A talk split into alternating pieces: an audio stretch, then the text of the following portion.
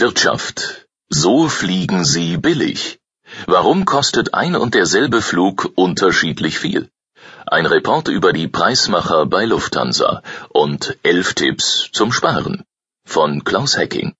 Die Zeitausgabe 31 vom 21. Juli 2016. Der Preis ist unverschämt, sagt eine Passagierin auf dem Air Berlin Flug von Düsseldorf nach Abu Dhabi.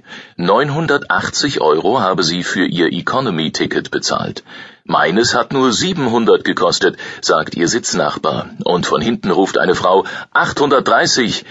Ich äh, schweige lieber. 613,84 Euro für Hamburg, Düsseldorf, Abu Dhabi, inklusive Weiterflug nach Saigon mit Air Berlins Partnerlinie Etihad und zurück nach Hause. Die Angebote auf den Internetseiten von Fluggesellschaften sind nicht weniger erratisch. 403 Euro verlangt die Lufthansa an einem Montagmorgen auf ihrer Website für einen Economy-Flug Hamburg, Frankfurt, Hamburg am darauffolgenden Freitag. Derselbe Montag, dieselbe Lufthansa-Website. Ein Sonderangebot. Chicago hin und zurück für 439 Euro. Flugpreise sind ein Mysterium. Eine Mischung aus Willkür und Zufall könnte man meinen.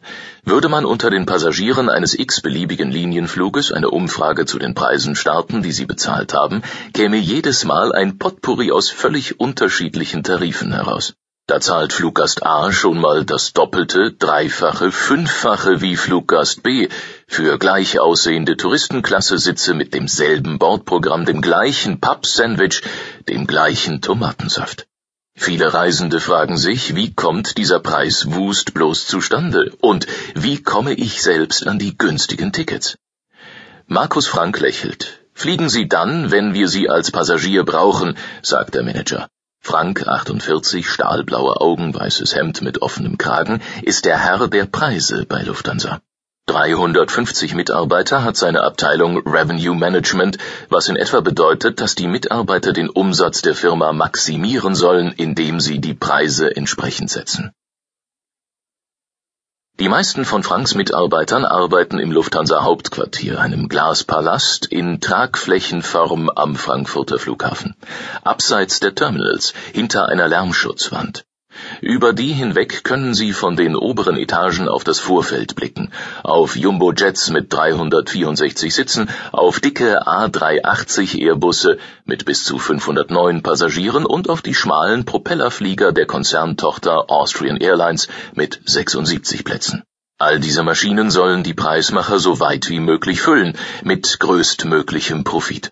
Dafür brauchen Sie Computer, Ihren Verstand, Erfahrung, Gespür für den Markt und starke Nerven. Denn je schärfer der Wettbewerb in der Luftfahrtbranche um die ohnehin knappen Margen wird, je mehr Marktanteile Billigflieger erobern, umso präziser müssen Franks Leute aus den enormen Datenmengen die passenden Preise ableiten. Sie sind Teil einer Preismaschine, die dem Konzern gewaltige Profite bescheren oder ihn in den Ruin treiben kann falls sie versagt. Das Tagwerk wirkt unspektakulär. Junge Menschen starren in Großraumbüros auf Bildschirme voller Kürzel und grün leuchtender Ziffern, tippen Buchstaben, Zahlenkombinationen in den Computer. Deren Programme beobachten den Markt und prognostizieren künftige Entwicklungen. Wir haben mehr als drei Millionen Preise in unseren Systemen, sagt Frank, und an manchen Tagen passen wir eine hohe sechsstellige Zahl an. Monate hat es gedauert, bis die Lufthansa sich bereit erklärt hat, Einblick in diese Abteilung zu gewähren. Andere Fluglinien haben Anfragen für einen Besuch bei ihren Preismachern abgeblockt. Einmal hat ein Vorstand ihn in letzter Minute verboten. Zu groß ist die Sorge, die Konkurrenz könnte mitkriegen, wie das eigene System funktioniert. Preismanagement ist die letzte Chance für die Airline Gewinne zu machen, wenn die Maschine gekauft ist und der Flug feststeht sagt Peter Bellobaba. Der Professor am International Center for Air Transportation des Massachusetts Institute of Technology, kurz MIT, ist der Doyen auf diesem Gebiet. Mehr als 50 Airlines hat der 56-Jährige beraten, seit drei Jahrzehnten entwickelt er Preismanagementsysteme.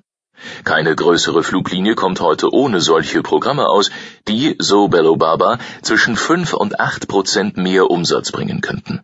Angesichts der seit Jahren schwachen Renditen der Branche bedeutet ihr Erfolg für viele Gesellschaften damit schwarze statt rote Zahlen